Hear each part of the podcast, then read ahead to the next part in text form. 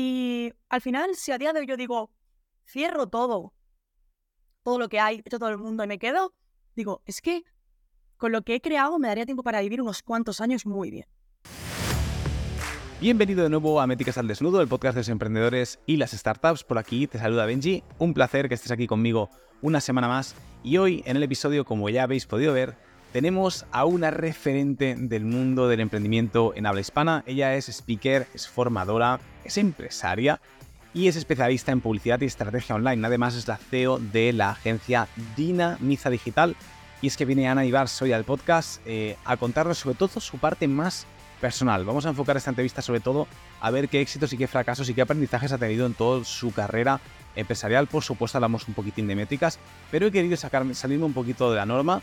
Eh, Ana tiene un montón de entrevistas donde le han preguntado CPRs, CTRs, eh, cosas muy técnicas a nivel de anuncios, así que si es lo que estás buscando, quizás está en nuestra entrevista. Ahora, si lo que quieres es conocer un poquito más de Ana, de cómo empezó, de cómo ha ido creciendo, los aprendizajes que ha tenido, los fracasos. Este es tu podcast. Además, luego sabes que en la barra preguntas le hacemos ahí 10 preguntas muy rápidas, también personales, para conocerla todavía un poquito mejor. Así que nada, un placer que estés aquí con nosotros. Como ves, ya es el segundo o tercer podcast, creo, con el nuevo setup. Espero los comentarios que me digáis si os gusta este o preferís el anterior, así como más luces y discoteca o queréis más la luz natural con la planta detrás. Ya me comentáis. Y recordaros que este podcast eh, está siendo patrocinado por nuestros dos patrocinadores principales. Por una parte, Wildmail, que es nuestro programa reseller de Active Campaign. Básicamente es exactamente lo, exactamente lo mismo, el mismo software, pero tenemos soporte de atención cliente premium, respuesta en menos de una hora, por supuesto, soporte en español. Tenéis también llamadas de onboarding, llamadas de consultoría para echaros un cable con cualquier tema técnico, cualquier tema estratégico que tengáis. También tenéis formación, más de 14 cursos disponibles para que podáis formaros todavía más. Y tenéis, por supuesto, el podcast, bueno, el código, perdón, de MAD Podcast 10, el código de descuento, 10, 10, un 10% durante los primeros 12 meses, que ya se me olvida, que lo tenéis también en la descripción. Y por otra parte tenemos otro patrocinador, que es Wildmetrics, como ya sabéis, es métricas eh, avanzadas para sobre todo negocios SaaS B2B. Dicho esto, no me enrollo más, vamos con el podcast, están esperándome, vamos con la intro y están al otro lado. Bienvenido a Métricas al Desnudo, un podcast creado por y para emprendedores donde nuestros invitados compartirán sus historias personales, aprendizajes, estrategias y sobre todo las métricas y números de sus negocios. Dicho de otra forma, los dejaremos al desnudo para que tú puedas aprender de sus éxitos y fracasos. Yo soy Benji y te doy la bienvenida a Métricas al Desnudo. Bienvenidos chicos, chicas, de nuevo a un nuevo episodio de Métricas al Desnudo, el podcast de los emprendedores y las startups. Un día más me acompaña una emprendedora en este caso y bueno, yo no sé quién no te conocerá, pero bueno, Ana, bienvenida al podcast de ahora. Benji, muchísimas gracias, un placer. Nos ha costado, pero hemos cuadrado al final. Nos ha costado, pero hemos cuadrado, la verdad que sí. Ana, como digo siempre, antes de empezar con la chicha, que nos cuentes tu historia, tus aprendizajes, tus fracasos, todo, por si alguien no te conoce, cosa que dudo totalmente, pero ¿quién es Ana Ibars? Bueno, yo siempre digo que esa es una de las preguntas más complicadas porque uno a sí mismo le cuesta definirse, ¿no? Dices, bueno, no me quiero quedar ni ser muy vanidoso, pero tampoco quiero, quieres quedarte por abajo. Yo digo que eh, Ana Ibars es una persona enamorada de su trabajo, a mí me encanta, que he tenido un paso de trabajar en unas empresas a emprender tener mi propio negocio será día de hoy. Yo considero que yo empresaria, aunque yo digo que todos los emprendedores somos empresarios, y me he especializado en toda la parte de estrategia de publicidad online y de negocios, que para mí es la que más me gusta en el día a día. Y al final eh, ido creando como una estructura según ella consideraba que su propósito iba crecer. Vale, qué bueno.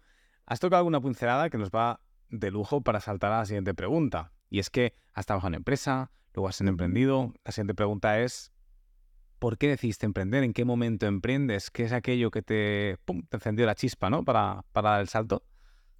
Emprendo, yo emprendí por desilusión. Es decir, yo siempre he dicho que mentiría si dijera que en la carrera yo era una persona que quería emprender o en el colegio todo lo contrario, ¿no? De hecho, además, por mis padres, trabajo seguro, búscate la estabilidad. Entonces, en emprender no es algo ni que me animara ni que estuviera bien visto. De hecho, siempre digo que a día de hoy mi padre siempre me sigue diciendo, hija mía, si te hubieras quedado a trabajar en no sé dónde, no siempre como después de tantos años lo sigue diciendo porque aún tampoco me sitúa como muy bien en, lo que hago y me di cuenta de que el sistema laboral no estaba creado para mí. Por lo que sea, me di cuenta sobre todo porque me decían, oye, Ana, muy bien, pero no te renovamos. ¿no? Y yo decía, ostras, ¿cómo que muy bien y no me renuevas? Claro, no me renuevas porque interesa por otros motivos meter a otro tipo de personas, porque si no a mí me tocaba hacerme fija. Y luego, sobre todo, fue en la última agencia que estuve, en la que llevaba 15 clientes. Y yo dije, vamos a ver, llevo 15 clientes yo sola.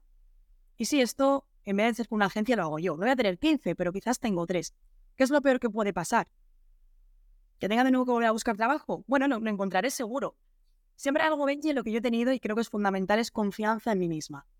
Cuando tú crees en ti, creo que no hay barreras. Y para mí yo siempre he creído en, si algo se me va, tengo la capacidad suficiente para buscar otra alternativa.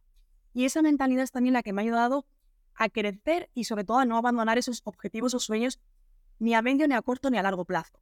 Creer en ti y creer en que si me va mal, creo en mí, creo que tengo posibilidades y sé que voy a tener perfectamente la capacidad de poder buscar una solución. Es súper importante esto para aprender, ¿eh? esa cualidad es casi, casi vital. Entonces, eh, claro, ahora vamos a, traer a tu padre otra vez, ¿no? ¿Dónde trabajabas justo antes de emprender? ¿Y cómo es ese momento en el que tú dices, pues esa agencia, ¿no? Era la agencia que me has comentado. Eh, y das el, das el salto a tener tu propia agencia de publicidad o como salto a freelance, no tengo ni idea, tú me cuentas aquí. Vale, nada, trabajaba en esa agencia de, de publicidad, llevaba 15 clientes y dije, oye, esto lo puedo hacer yo sola, ¿por qué no? Si a día de hoy ya los estoy llevando, la única diferencia es que voy a quitar el intermediario, que es la agencia, y voy a tener a llevarlos yo, porque además directamente hablaba con los clientes. Nunca, y esto es importante, yo me llevé a los clientes. Yo siempre digo que uno tiene que ser muy leal en los sitios en los que está, tiene que ser muy sincero, y ninguno de esos clientes se vinieron conmigo, incluso cuando yo me los propusieron. Porque uno nunca sabe cuando uno cierra una puerta, tiene que dejarla bien cerrada y salir muy bien, porque al final en este entorno todos somos compañeros, te acabas encontrando, inclusive con la que era mi jefa me he encontrado muchas veces y yo quería poder seguir saludándola, con lo cual dije, oye, me marcho y ¿por dónde empiezas? Señores, hay que empezar por lo de siempre, empezar a decir a todo tu entorno a qué te dedicas y qué es lo que haces y van a ser tus primeros clientes. ¿Que puedes vivir de eso? No, o sí, o a lo mejor sí que puedes. Pero lo primero es empezar a decir a la gente, mira, estoy haciendo esto, tú que tienes un negocio, te hago esto, te hago el otro, y moverte. Sobre todo, empezar a moverte y ya a partir de ahí empiezas a construir cuando comencé el concepto de marca personal, etcétera, eso no era algo que estuviera ni en mis planes. Tú emprendes diciendo, vamos, si yo por 15 cobro esto y ella por 15 cobra tanto, esto lo puedo cobrar. Yo, es verdad, por un poco por lo que tú emprendes también. Y por otra desilusiones que venía.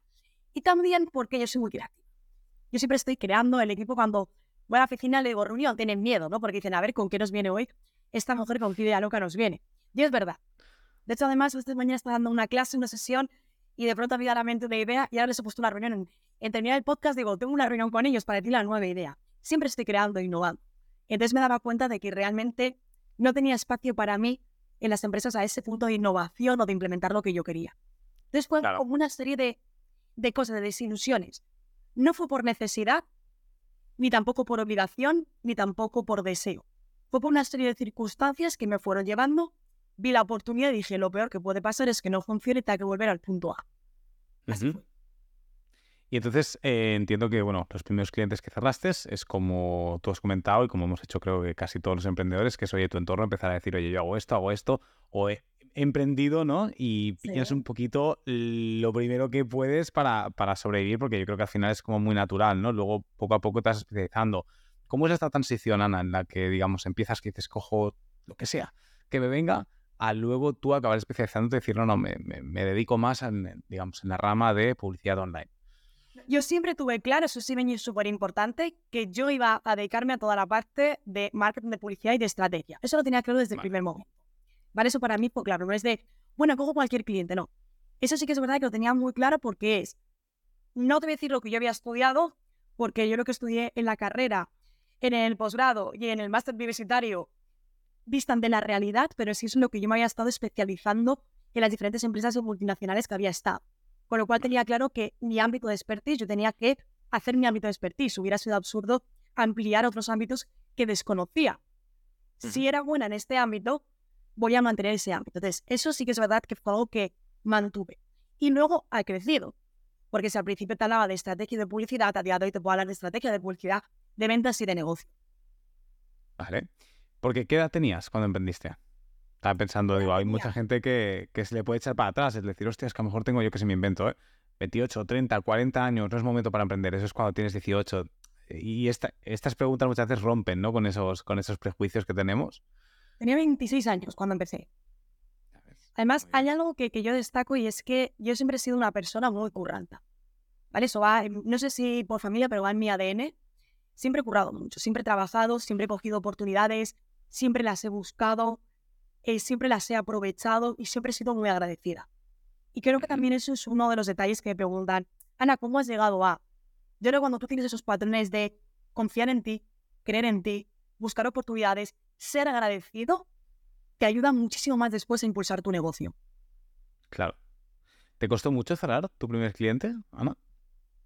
Si te- no, no recuerdo, o sea, si te digo que sí, eh, te ¿Te- mentiría. ¿Los primeros? Los primeros si tienes algún recuerdo. eh, no, porque yo siempre he sido, o sea, es verdad que las en ventas no consideraba que antes fuera buena, ahora yo creo que sí, porque me gusta, pero sí que es verdad que cuando tú tienes muy claro cómo le puedes ayudar y el cliente tiene una necesidad, el cliente acaba confiando en ti. Entonces, generar confianza es algo que nunca me ha costado, porque además, igual que he dicho que sí, también he dicho, oye, esto no es para ti. Y la otra pregunta obligatoria es, una es, ¿te cuesta hacer clientes? La otra es el tema del pricing. ¿Te costó poner un precio que tú dijeras, oye, yo merezco esto? Ah, porque aquí hay mucho síndrome impostor muchas veces al principio. Mira, inicialmente me costaba muchísimo. A día de hoy en la agencia vendemos un producto que es de 100.000 euros. Y esto cuando empecé hace 6, hace 6, 6, 7 años, te digo que era impensable. Y a día de hoy lo tenemos y lo vendemos. Qué bueno. Cuando empecé, 100, 200 euros es con lo que tú empiezas. Y es lógico, es una transición por la que todo el mundo tiene que pasar. Y es normal. Pero tú también vas creciendo, vas invirtiendo mucho dinero en ti. Yo invierto mucho dinero en mí, en mi formación, en mi crecimiento. De algo que siempre digo. El dinero lo en negocios, en inversiones, en propiedades, en inversión. Eso para mí es crecer, eso es tener un crecimiento. Y es lo que tú necesitas. Entonces sí que es verdad que lo que antes empezabas por un precio, ahora es otro que dista muchísimo. Y si cuando empezaron me han dicho, oye, dentro de siete años vas a vender productos de 100.000 euros con tu agencia, te digo, ah, ni de lejos. Pero luego sí, luego sí porque das resultados, porque trabajas, porque tienes un equipo que te acompaña, obviamente. ¿Cómo fue esa transición en, en, el que tú emprendes sola, ¿no? Aunque tengas claro cuál era tu nicho y tu servicio que ibas a dar, y la creación de la, de la agencia y el escalado. O sea, vamos a hacer, te voy a ir como disparando luego diferentes preguntas, pero vamos como a esta fase, ¿no? De, de Ana emprende, Ana en un momento funde la agencia, y cómo va creciendo esa agencia, cómo también va captando los primeros clientes, vienen directamente de tu network que ya tienes cuando eras freelance, o directamente saltas de la agencia a crear tu propia agencia, ¿cómo va todo esto? Ana, aparte de su marca personal, y en la marca personal, pues Ana como buena emprendedora hacía de todo. Es decir, al igual que hacía formaciones, sobre todo primero servicios. Y esto yo siempre lo voy a decir, tus servicios van a ser el arma para tus formaciones. Con lo cual, comencé por servicios. Después di el salto a formaciones, porque yo desde el año 2017 soy formadora y tengo el título de formadora. Y a mí ya me llamaban diferentes escuelas para que diera formaciones, marketing, ventas, redes sociales. Entonces dije, ostras, a mí ya me están llamando empresas para que yo les forme, voy yo también a crear mis propias formaciones. Todo eso bajo la marca Neibars. Llega un momento en que empiezas a crecer. ¿Cuándo sé que puedo delegar? Cuando no llegas a todo. Si no llegas, entiendes que tienes que crecer. Es un riesgo cuando tú contratas, siempre vas a tener un punto para atrás y luego un punto para adelante. Eso es así. Con lo cual empezamos a crecer y fundo la agencia. Se crea la agencia en el año Vale. 2020, cuidado. La agencia no es de hace 50 años, año 2020. Se crea la De pandemia. Exacto, creamos la agencia, además en ese momento, no fue un buen momento, pero fue muy bueno. ¿Por qué? Por hacerle ver que Ana no estaba sola. Que Ana lo que tenía era un grupo de personas. Ya no es Ana crea las campañas, una estrategia, ya es un grupo. Entonces Dinamiza viene a hacer ver que esto ya no solamente va de Ana, sino que va de un equipo de personas. Claro. Y Ana sigue manteniendo su marca personal. ¿Por qué? Con formaciones, con libros, con contrataciones para ponencias. Y con las ponencias ocurrió lo mismo. Yo a la actualidad, inicialmente, por las ponencias no cobras. A día de hoy cobro unos cuantos de miles de euros por las ponencias. Inclusive también como marca con colaboraciones, como la última que hice fue con Amazon. Es decir, tu marca se consolida en ese sentido. Tú tienes tu agencia y luego a partir de ahí empiezan a crecer nuevas líneas de negocio. Ahora vamos a lanzar una segunda agencia también, que es un proyecto que estamos trabajando. la escuela de negocios recién también eh, salida y luego también otros proyectos que tenemos que no son digitales. Entonces empiezas a crearte, nosotros tenemos ya no es un proyecto, es una compañía. Una compañía con diferentes líneas de productos. Qué bueno. Pero todo esto vas creciendo. Vas creciendo y vas decidiendo en qué invertir. Y ojo, cosas que hemos hecho que no han salido. También esto hay que decirlo. No todo funciona. Y también tienes que estar dispuesto a perder. Porque la gente quiere ganar, pero no está dispuesta a perder. No está dispuesta a parar o no está dispuesta a llorar. Porque algo no te ha funcionado y a dudar de ti, porque eso es lo que pasa cuando fallas. Eso también forma parte del crecimiento. Has abierto un melón que voy a entrar de lleno. Eh, ¿Qué es lo que no ha funcionado? ¿Qué es lo que no ha salido? Porque es algo que a mí me interesa mucho y, y a cada emprendedor se lo pregunto, porque siempre nos gusta mucho escuchar las cosas, los casos de éxito. Estamos muy acostumbrados también porque la dinámica nos lleva a entrevistar el caso de éxito, no al caso de fracaso. Y ustedes, sin embargo, creo que en los fracasos hay eh, mucho más oro que incluso en los éxitos, ¿no? Hay mucho aprendizaje ahí. Cuéntame, Ana, ¿qué es lo que no ha salido bien y qué has aprendido de ello? Pues mira, una de las primeras formaciones que no salieron bien era porque creé una formación pensando en mí, no pensando en el cliente. Creé una formación que a día de hoy, si la relanzara, simplemente le cogí tanta manía que se quedó ahí. Era una formación para negocios locales, para digitalizar los negocios locales. O sea, yo era una visionaria en el año 2018 a prepandemia. O sea, en 2019 le di forma, 2020 pandemia, yo era una visionaria. ¿Cuál era el gran problema que tenía esa formación? Que era para dueños de negocios locales pero yo realmente lo que había creado era una formación demasiado técnica, de forma que los dueños de negocios locales no entendían. Vale. ¿Por qué? Porque entonces mi formación estaba creada para personas que ofrecían servicios para negocios locales y no para los dueños de negocios locales. Entonces, era una formación demasiado técnica, que era una formación que, he hecho, la gran mayoría de compradores eran precisamente personas que se dedicaban a dar servicios para negocios locales y no el negocio local. ¿Por qué? Había cometido tres errores. En primer lugar, pensar en que esta formación que buena es yo la compraría y no en el cliente. En segundo lugar, me había dedicado a grabar toda la formación, error, no la había validado primero, con técnicas de validación de haber una lista prioritaria, con técnicas eh, de simplemente pues con consultorías, no había validado y luego en tercer lugar había hecho lo peor que puedes hacer una formación y es comenzar a grabarla toda y cuando había terminado de grabarla toda, de editarla toda, estaba ya harta de la formación, venderla y ver que no te funciona. Y era como, ¡buah! Menudos patacazos me acabo de pegar con la realidad. Y además eran formaciones en las que yo a día de hoy, de hecho en unas historias hace unas semanas lo compartía, cada vez que me equivocaba decía, ¡ay! Me he equivocado, todo esto había que editarlo. En ese momento yo tenía dos personas en el equipo. O sea, todo eso había que cambiar de editarlo. Ahora yo voy a tiro fijo y es una de las claves para que puedas grabar formaciones de manera seguida.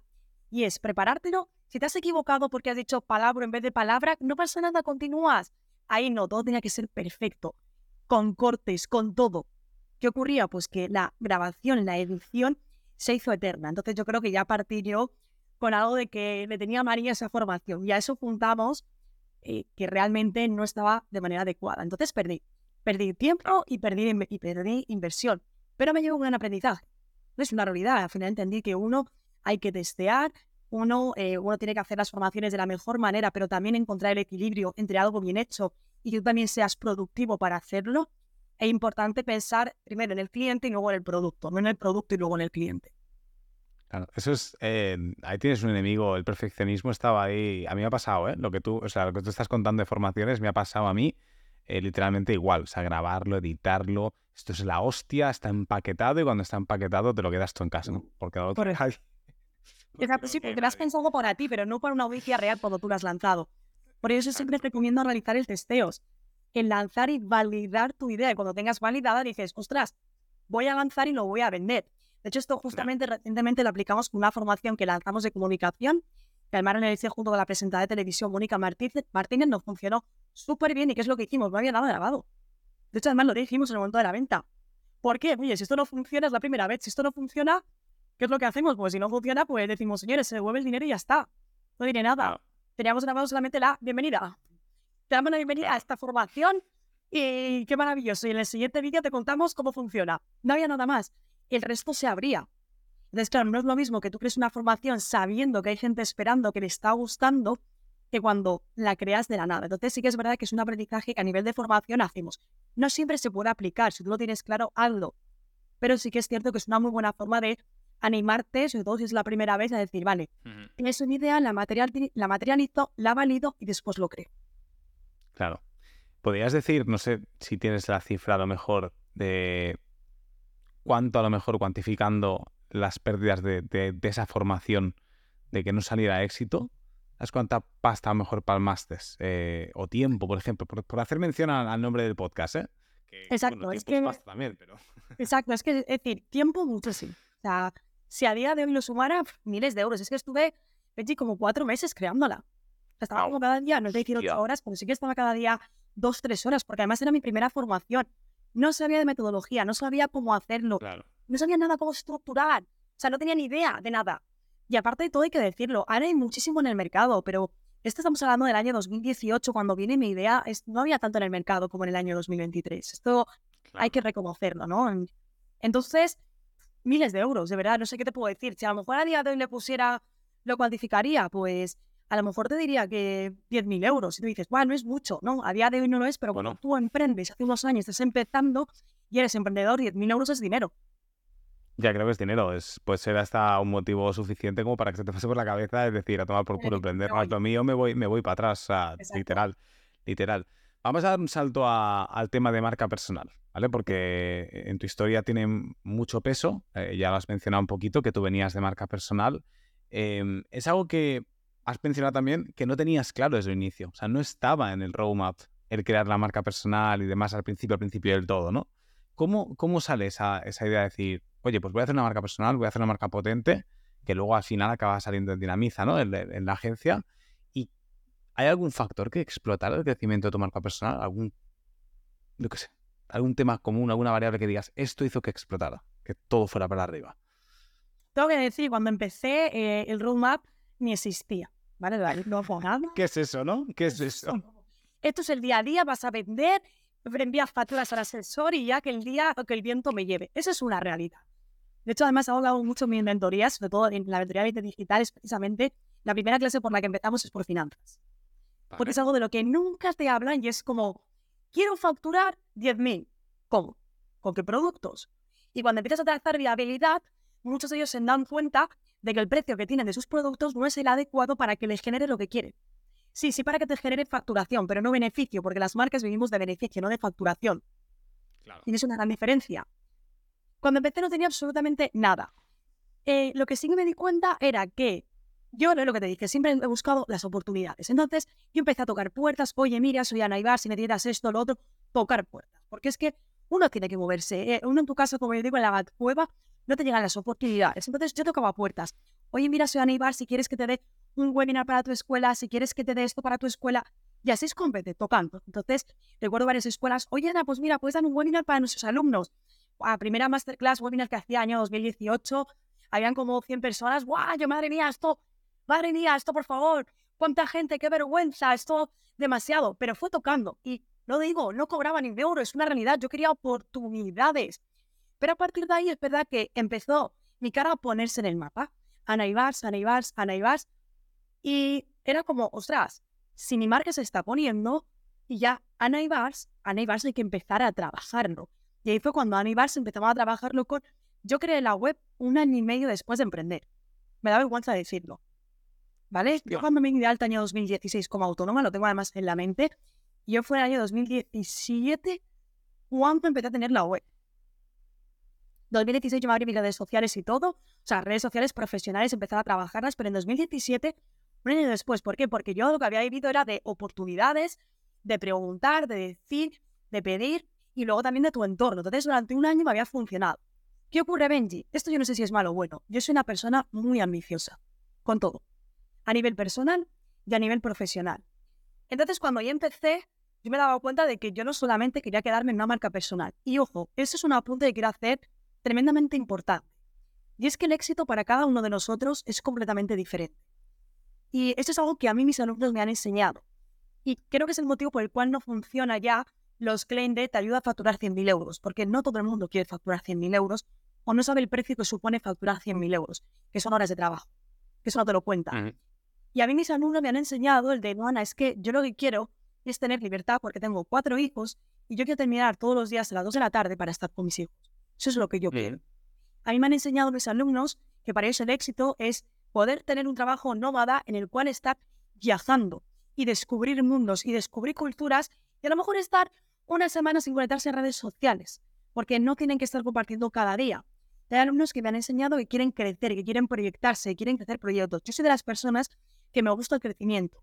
Y para mí mi éxito es un concepto y para otras personas es otro. Y eso es maravilloso.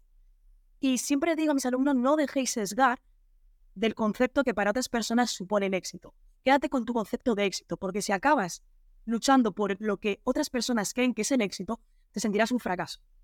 Y eso es así. Personas que han dicho, profesionales, no quiero crecer, quiero crecer, quiero crecer, pero cuando tú creces, eso es una realidad, hay un precio que tú pagas. Y de esto pocas veces se habla. Hay un precio no, no que siempre. porque tú dejas de lado, como yo he dejado, dejas de lado amigos, dejas de lado momentos familiares, dejas de lado muchas cosas y de esto no se habla.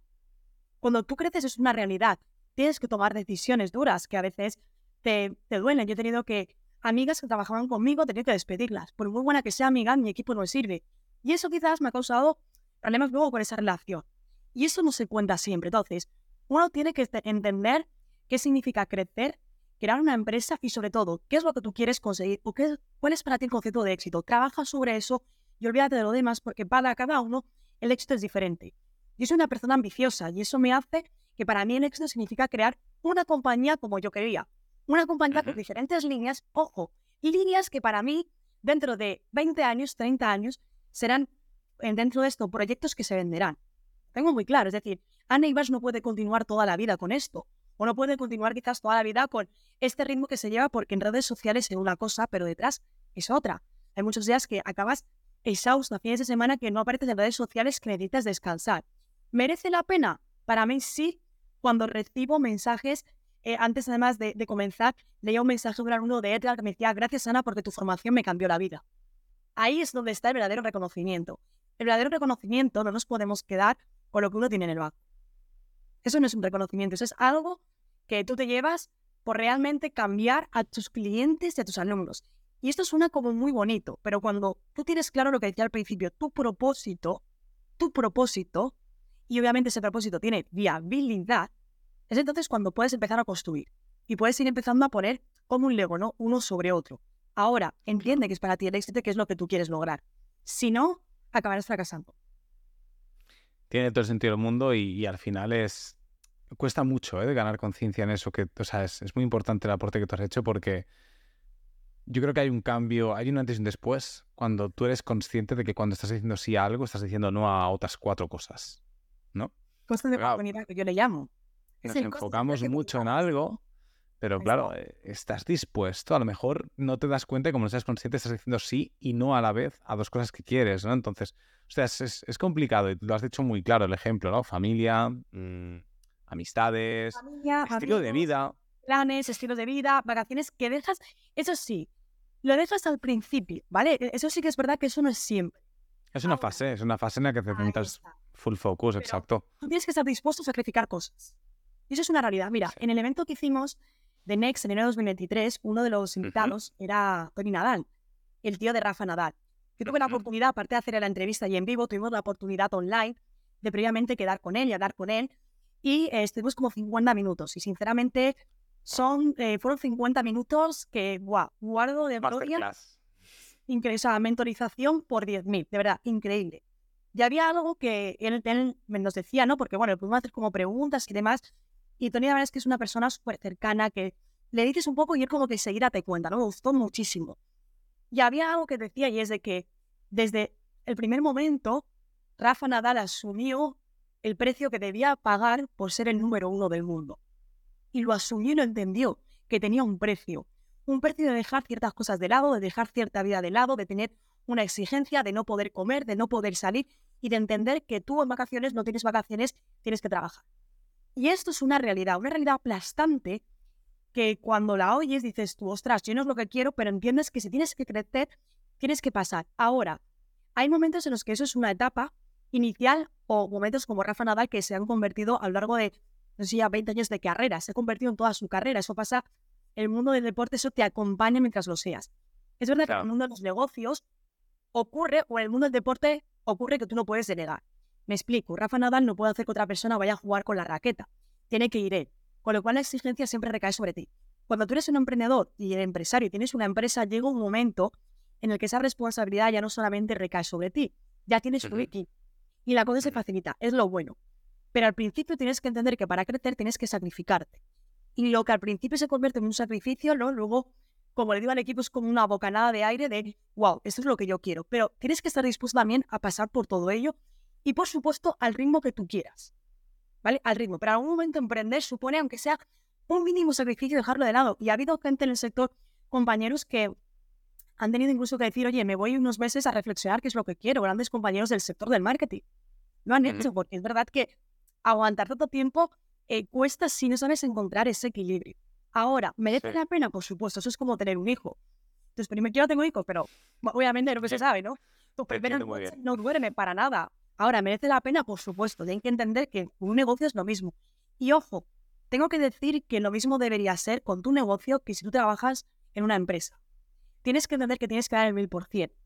Y eso la empresa no va a notar tú lo vas a notar y tus compañeros lo van a notar. Tú también, aunque trabajes para una empresa, tienes que ir con la actitud de dar el 100% de ti. No puedes decir, de, bueno, como esto no es mío, yo hago, yo a las 5 termino y a las 5 salgo cortando. Eso también hace crecer en las empresas y es una cultura empresarial que nosotros hemos aplicado, hacerles ver que todos crecemos y que esto es, un crecimiento para todos.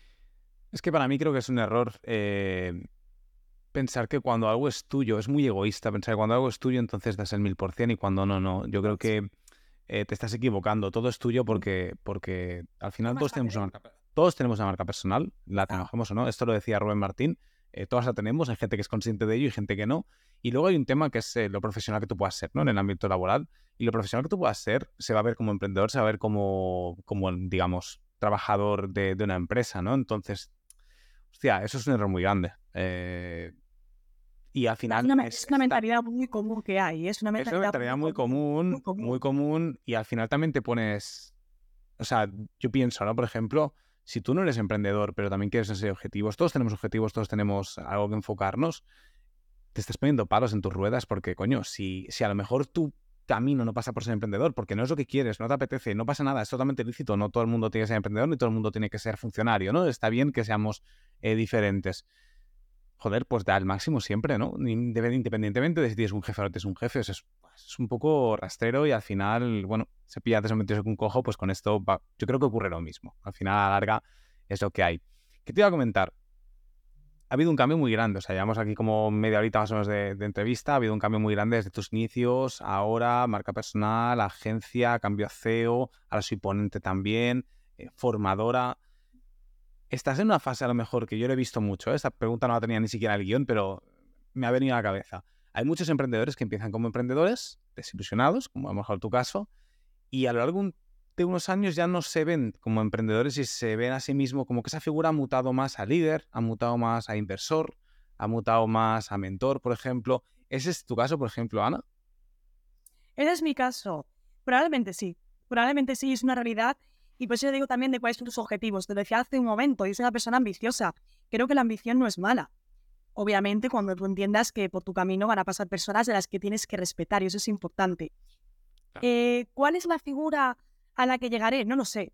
Porque creo que pensar en la Ana de en 50 años, no lo sé. Creo que sinceramente evolucionamos, cambiamos y luego hay cosas que te cambian la vida. Luego a lo mejor el día de mañana tienes un hijo y tus planes cambian. Luego a lo mejor tienes una pareja diferente y tus planes cambian. Entonces, yo no me quiero poner etiquetas. Sí que es cierto algo importante que es eh, hacer lo que me sienta a gusto y sobre todo a lo que llegue.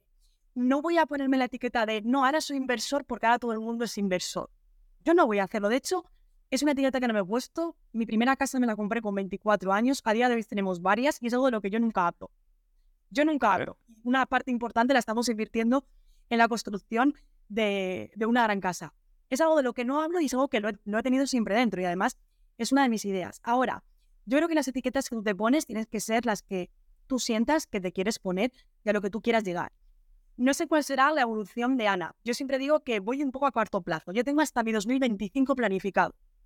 En 2024 incluiré 2026. Y al final, si a día de hoy yo digo, cierro todo, todo lo que hay, hecho todo el mundo y me quedo, digo, es que con lo que he creado me daría tiempo para vivir unos cuantos años muy bien. Si en un momento dado digo, mi vida me cambia digo, esto no es lo que quiero y puedo, pues lo haré, lo puedo hacer y lo haría. No es el caso, ¿eh? que nadie del equipo, si me está escuchando, se ponga nervioso. No, no, no, para nada. Pero como que, que se funda el pánico. Exacto, no, que nadie entre el pánico, que no es la idea ni nada de eso, pero que podría. Eh, esa mutación de esa figura, yo creo que al final Ana se va a quedar en la figura en la que yo como Ana me sienta bien. Pero lo que es cierto sí que es verdad, te has dicho una palabra, llega un momento que las marcas personales, cuando son muy trabajadas y muy conocidas, acaba ocurriendo que nos convertimos un poco, sin el desprecio de la palabra, somos personajes. Somos personajes en las que ya Ana Ibars, yo siempre lo digo, es que Ana Ibars ya no soy yo. Es que Ana Ibars ha crecido tanto y Ana Ibars ya es todas las personas que forman parte de Ana Ibars. Cuando Ana Ibars está cada día compartiendo en redes sociales, ya no es Ana Ibars. Ya es un equipo, ya es Andrea, ya es Paola de mi equipo que están cada día trabajando y currando. Por eso algo que yo agradezco mucho es a mi equipo. Es agradecerlos, el darles las gracias. Siempre que puedo se vienen con a ponencias, a formaciones y lo digo, ¿no? Y el agradecerlo. Entonces sí que es verdad que te conviertes un poco como en una figura en la que ya giran alrededor muchas cosas, ¿no? Como los personajes que ocurre, ostras, como los cantantes, ¿no? Al final ya es todo lo que envuelve, ya no es solamente que tú cantes con tu voz, eso eras tu voz en el metro, cantando en un escenario, ahora cuando tú eras un escenario, ¿no? Eh, rollo Beyoncé, que te subes un caballo, eres espectáculo, ya es, otra cosa. Y eso es una realidad que ocurre. Ahora, tienes que tener la cabeza muy bien amoblada para saber qué tipo de personaje quieres ser. Y al final todo evoluciona también. O sea, tiene todo el sentido. Las cosas no son estáticas, las máscaras personas tampoco. Y eso tú dices, ¿no? Yo te he dicho como si ahora mismo te sentías reflejada en esa misma figura de Ana Ibars, eh, casi que especialista en ads, ¿vale? Por decirlo de alguna manera, eh, pero tiene todo el sentido del mundo que va a ser evolucionando. Si el día de mañana pues tienes un hijo, el día, o sea, te vas encontrando en el camino y eso es lo bonito también. O sea, es lo jodido porque hay noches oscuras por ahí en medio, pero como decía Corti, también esas noches oscuras muchas veces son, son muy necesarias. Em, ¿Qué objetivo te has marcado? Porque me has dicho 2025 te hemos planeado. Eh, un objetivo que tengas ahí en 2025. No sé si es de facturación, no sé si es de personal, alguno que tú quieras compartir. Te voy a contar algo. Y es, eh, bueno, os voy a contar algo a todos. Y es, en este 2023, yo en mayo ya habíamos cumplido nuestro objetivo de facturación de todo el año. Muy bien. Por ese motivo nos hemos podido permitir eh, en los meses de junio, julio y agosto no lanzar nada. Así de simple. La facturación, me he dado cuenta en mi caso, obviamente te planteas, hay que ser realista, tienes muchos gastos, tienes empleados, tienes todos, pero sí que es verdad que es consecuencia de cuando tú planificas con tu propósito, que es lo que quieres lograr. Algo que tenemos para 2025 es hacer este grupo empresarial, para mí, yo le llamo compañía más que grupo, para mí es la compañía que hemos creado que tenga una línea más a todo. Es decir, tenemos marca personal, tenemos la agencia, una nueva agencia que eso aún no se sabe, pero que estamos creando, ¿vale? Un proyecto que además tiene que ver del ámbito de la medicina, que también estamos, que aún tampoco se sabe nada, pero también estamos en ello. Eh, nuestra escuela de negocios, que eso ya sí que, sí que está ahí, Marketing Business School. Eh, también estamos dentro del mundo del deporte por mi pareja, de, somos dueños de un club de fútbol. Y tenemos otro más, otra línea más, pero que esa aún no la quiero decir porque la estamos como pensando. ¿Cuál es la idea de esto? Pues realmente convertir en una compañía en la que no todo dependa de Ana y Bas, sino que tengamos diferentes líneas y además diferentes líneas de crecimiento, contratando a gente, que la gente se sienta gusto y sobre todo cada una de ellas con un propósito muy claro. La facturación la, soléis, por preguntar de facturación, ¿eh? porque aquí es como una métrica que preguntar. ¿Vas por proyectos o lo haces por el grupo empresarial, por decirlo así? No, vas siempre por cada uno de los proyectos, tienes su línea de facturación. Siempre. Pero hay, hay proyectos que facturan más que otros, seguramente. Sí, claro, por supuesto que sí. ¿Se puede decir cuáles? eh, pues mira, realmente Ana Ivans como mentora factura muy bien. Tremendamente. Muy bien. O sea, dicho, ahora como Ana Ivans como mentora factura muy bien. Ahora, yo invierto mucho. O sea, yo invierto también eh, en formación, invierto y a veces ni lo publico ni nada. Pero yo invierto en formación. Recientemente, Tony Robbins lo ha dicho, hemos ido y ha sido una formación de cuatro días en los que al final se han ido 20.000 euros. ¿Merece la pena? Bueno, yo lo he invertido con todo lo que me traigo y al final es lo que tú acabas adaptando y poniendo y acabas eh, enseñando después. Entonces, Anima factura muy bien, la agencia factura muy bien también, tenemos muy buenos clientes, nos hemos posicionado, con lo cual también factura. Y la escuela de negocios que hemos hecho la transformación de Ana, queremos que se convierta ahora mismo en un gran pulmón, porque Marketing tiene una metodología que, que sobre todo se basa en el, se basa en el enseñar desde la experiencia y en el aprender haciendo. Esa es la metodología que tenemos en marketing. No es un marketplace donde vas a encontrar mil un curso más. Qué bueno. Me has dejado con los dos interrogantes, dos o tres interrogantes que hay ahí que todavía no puedes decir de proyectos y Uno, no sé qué te he dicho. Bueno, uno es una agencia que nació ahí. Sí, que la La gente me ha dicho al- algo de medicina también, algo en el elemento de salud. Y otro que ese se queda en interrogante porque, porque eh, estoy encontrando el propósito. Se dando una vuelta, preguntando esto, qué impacto podría tener, cuál es el punto diferenciador. Siempre que creamos algo, nunca pensamos en cuánto voy a facturar. Eso viene después. Siempre pensamos en qué vamos a conseguir, qué impacto. Para mí la palabra es, ¿qué impacto tenemos en esto? Qué Y guay. ya lo demás. Obviamente, eso es como todo. eh, Al final es un negocio y si algo no es rentable, por muy buen impacto que tengas, no lo puedes mantener en el tiempo. Eso es una realidad. Claro.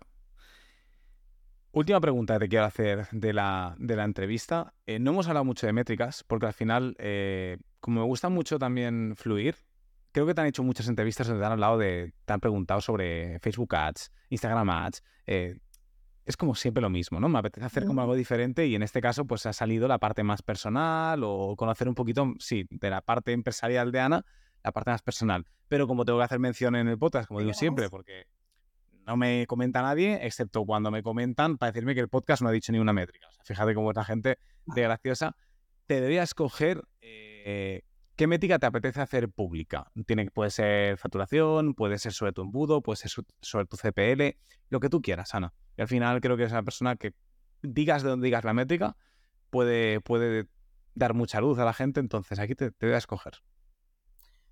Me haré igual, me haré lo mismo. Sinceramente me da lo mismo. Mira, creo que una de las que estamos métricas más contentos en el último lanzamiento, no es la más sabrosa, porque obviamente la más sabrosa todos lo sabemos, es facturación.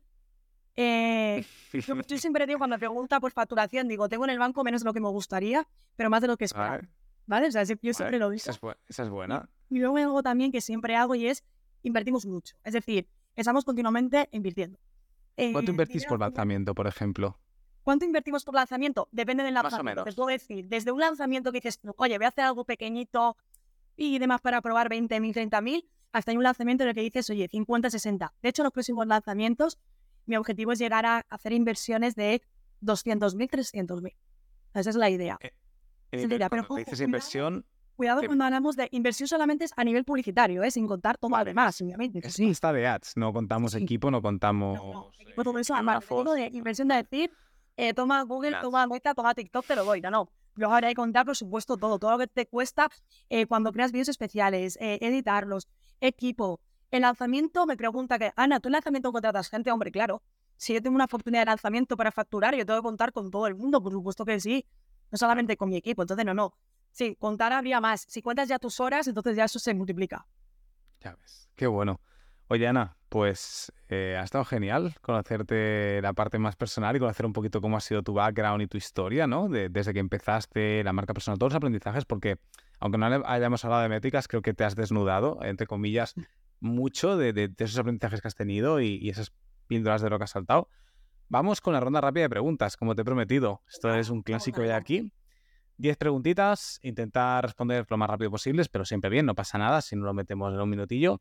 Y bueno, son preguntas de sí, no, o te voy a escoger, o lo primero que te venga a la cabeza. ¿Vale? Vale. Son un poquito abiertas, pero hay que intentar acotarlo. ¿Vale? ¿Estás? Sí. No sabes lo que se te viene, No, no, eso- luego no pasa nada. Venga, ronda rápida de preguntas con Ana Ibars. Primera pregunta, ¿volverías a emprender en lo mismo si volvieras a empezar? Sí. Componente clave para tener éxito con tu estrategia. Tu mentalidad y creer en ti. ¿Vale? ¿Actitud o aptitud? La actitud lleva a la aptitud. Vale. ¿Escritor favorito? Escritor favorito, Seth Godin. Me gusta mucho. ¿Hábito sagrado? Que sea sagrado en tu rutina de día a día. Mi hábito, mi paseo con mis animales. Eso es, vamos, se ponga el sol, llueva o truene, da lo mismo. O sea, ese es el tiempo entre ellos y yo. Qué bueno. Sé que estás en el Mediterráneo, sé que te gusta mucho, así que dime un destino del Mediterráneo favorito. Un destino mediterráneo, pues me voy a decir mi ciudad, Alicante, por supuesto. Muy bien. ¿Lo que más te gusta de tu trabajo? Lo que más me gusta, cambiar vidas. ¿Y lo que menos? A veces no sé gestionar bien el estrés. Hay mucho estrés y a veces me cuesta gestionarlo. Tu mayor apoyo en los malos momentos. Mi pareja. Vale. Y por última, algo que quieras hacer antes de morir. antes que quiera hacer antes de morir. Creo sinceramente que en la lista que tenía, eh, tenía casi todas, una de ellas sí que estaba relacionado con un tema social. Entonces es algo que sí que me gustaría dar realmente, al igual que en el mundo de los negocios, en el mundo empresarial, empresarios, emprendedores, he dejado mi huella a nivel social. También me gustaría dejar más. De Emiratos Libres soy presidenta de una asociación de animales, pero me gustaría dejar más a nivel también, eh, sobre todo, junto con mi pareja tenemos una idea de un proyecto en, en África a nivel deportivo y es una de las cosas que, que sé que lo haremos. Hostia, qué guapo. Me gusta muchísimo, ¿eh? Ya me contarás más porque a mí me mola mucho África también, o sea que, que estaría muy guay. Pues ya está, lo tenemos completado, Ana. Qué bueno, qué bueno. Muchas gracias. Dices, en mis tiempos libres, presidenta, ¿tú tienes tiempo libre, Ana, con todo lo que haces? ¿Te da, te da todavía? Joder, ¿no? tiempo libre, mira, es cuestión de gestionarse y organizarse súper bien. Mira, la clave es organizarte. Yo soy una persona extremadamente organizada. Siempre lo he sido, siempre, siempre, siempre de pequeña. Soy una persona muy organizada, eh, muy concienzuda con todo. Era muy charlatana. Mm, siempre estaba, a un colegio privado y siempre estaba en el pasillo, castigada o me echaban. Pero luego sacaba dieces y no, y a mi madre le decían, es que su hija no la entendemos. Pero siempre he sido muy concienzuda con esto. Entonces, cuando tenemos organización, lo consigues absolutamente para todo. Quizás no a lo mejor cuando tú comienzas, pero sí que es verdad que lo tienes. Y tengo, hago muchísimas más cosas de las que se ve, eh, muchísimas, de comes animales, comes amigos. A día de hoy sí, muchas cosas que no se ven. Ahora, tienes que llegar a encontrar ese equilibrio, por supuesto que sí. Y también tienes que trabajar por dejarte un negocio que te lo permita. Total. Pues Ana, pregúntame lo que quieras. Eh, llevo aquí 40 minutos contigo dándote caña. Pregúntame lo que te apetezca, la pregunta que sea. Profesional, Venga, personal. has sido la entrevista de podcast. ¿A quién es la entrevista? Ah, Ya sé por dónde vas. Ni la has acabado. Dila, dila, acaba, acaba. Venga, la pregunta de quién has entrevistado, has hecho la entrevista que has terminado, has dicho, esta persona qué rara es. Ah, qué rara es. Hostia, mira, me han hecho la, la pregunta, ¿cuál es la mejor entrevista que has hecho, o la que más te ha gustado a ti? Y digo, me va a obligar a mojarme, pero de verdad la tía. La. La más rara. Bueno, dicho, qué rara es esta entrevista. No por la persona, a lo mejor porque ha sido rara Vale. la entrevista, por lo que sea. vale, no por la persona, sino por la entrevista. O por la persona. Ya te echáis un caben un poco. No, no. Esta quitamos la persona porque entonces me metes en un, me metes en un, Venga. en un fregado. O ha sido rara por lo que sea, porque por el devenir de la porque has- conversación, esto le has dicho, oye, yo tenía una cosa en mente y de pronto esto ha salido otra. Wow. Hostia, me vas a hacer pensar, ¿eh? O sea, esta es, esta es muy buena pregunta, Ana, ¿eh? Muy buena pregunta. No estoy acostumbrado a que me hagan preguntar así. Eh, de 2023 yo creo que ninguna. Todas han sido... O sea, la, la sensación que he tenido al final ha sido brutal. Muy buenas. Entonces, intentando pensar en 2022, sí que hay... Quizá con Mike busqué quizá hacer una entrevista como más llanera y salió una entrevista hiper mega técnica. Entonces, eh, la gente que era como muy técnica le ha gustado mucho, Vale. pero yo, por ejemplo, mi madre, que se, que se escucha en las entrevistas, me dijo, cariño, o sea, esta entrevista no, no, no sabía, o sea, no, no he entendido No nada. pero. O sea, como si estuviera en chino. Quizás lo más raro así, entre comillas. Luego sí que hay entrevistas que no voy a decir, obviamente, por, por motivos claros, que invitas a una persona y luego el regusto que te queda después de la entrevista o, crees que la persona es de una manera eh, y cuando profundizas un poquito más en su historia o haces preguntas y tal, dices, hostia, mm, veo ahí una sombra que antes no veía, ¿no? Eh, Alguna cosa rara, pero obviamente no, no lo voy a decir Vamos a eh, es, es obvio. Pero bueno, de nuevo, o sea, no, no es ni malo ni bueno, simplemente que yo, por mi manera de ser, pues casas más con unos, casas más con otros, y eso es totalmente normal. No tiene nada que ver que, que esa persona, pues yo que sé, sea mala persona, ni mucho menos. Simplemente que, bueno, crees o vas alineado, que te creas unas expectativas de alguien, que eso es una putada en el mundo digital, porque claro, parece que te conoces, conoces a la gente súper bien, ¿no? Te veo a ti, Ana, en Instagram, creo que te conozco súper bien, y luego la realidad es que no tengo ni idea de cómo eres tú, ni, nadie sabe cómo soy yo. Entonces eso también es culpa, responsabilidad nuestra de crearnos una expectativa que, oye, no tiene por qué ser así. Creo que he respondido a tu pregunta bien, ¿no? Admitimos pulpo. Hecho. La he esquivado un poquitito. Bueno, a ver, es que ya te digo, rara, rara, rara. También es difícil porque la gente que traigo al podcast o ya más o menos sé por dónde dan los tiros o los conozco previamente, entonces, si es que si son raros son igual de raros que yo. ¿sabes? Entonces no voy, a, no voy a ser capaz de identificarlos en ese aspecto, pues son, somos frikis igual.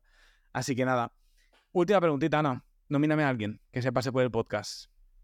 Vamos a nominar a Javier Echalecu. Venga, Javier, échale. Me va a gustar Genial, mucho. pues, pues Javi, estás aquí, o Javier, estás súper invitado en Métricas al Desnudo para que te pases por aquí. Y nada, le pegaré un toque. Si no, también tú me, me echas un cable ahí a contacto, lo que sea. Y sin problema. Ana, Un placer enorme tenerte por aquí, un placer pasar este ratito, haberte conocido un poco Gracias, mejor. Como siempre digo, la audiencia, si le ha gustado y tal, oye, que apoyen con un like, con un subscribe, para dar el, si estáis en Spotify, en cualquier plataforma, siempre ayuda. Y a ti, Ana, de nuevo, infinitas gracias. Ha costado, pero ya ha valido muchísimo la pena. Benji, muchísimas gracias por la invitación, de verdad. Un abrazo enorme, cuídate Ana.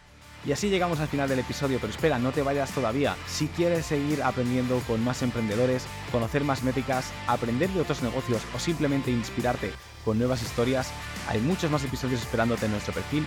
Además, puedes seguirnos en YouTube, Spotify y el resto de plataformas. Ahora sí, muchísimas gracias por acompañarme una semana más y nos vemos a que viene con más.